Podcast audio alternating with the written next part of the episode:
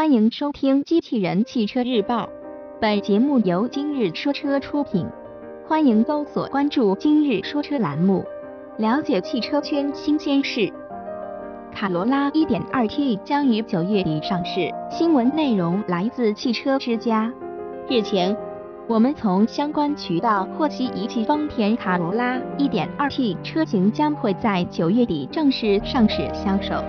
该车型的最大功率将达到116马力。卡罗拉 1.2T 车型在外观上不会有很大的调整，仍旧保留了现款车型的样式。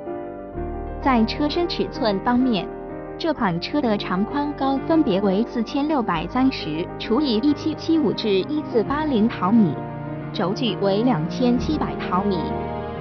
在动力系统部分，其搭载的 1.2T 发动机的最大功率为116马力，85千瓦，峰值扭矩为185牛米。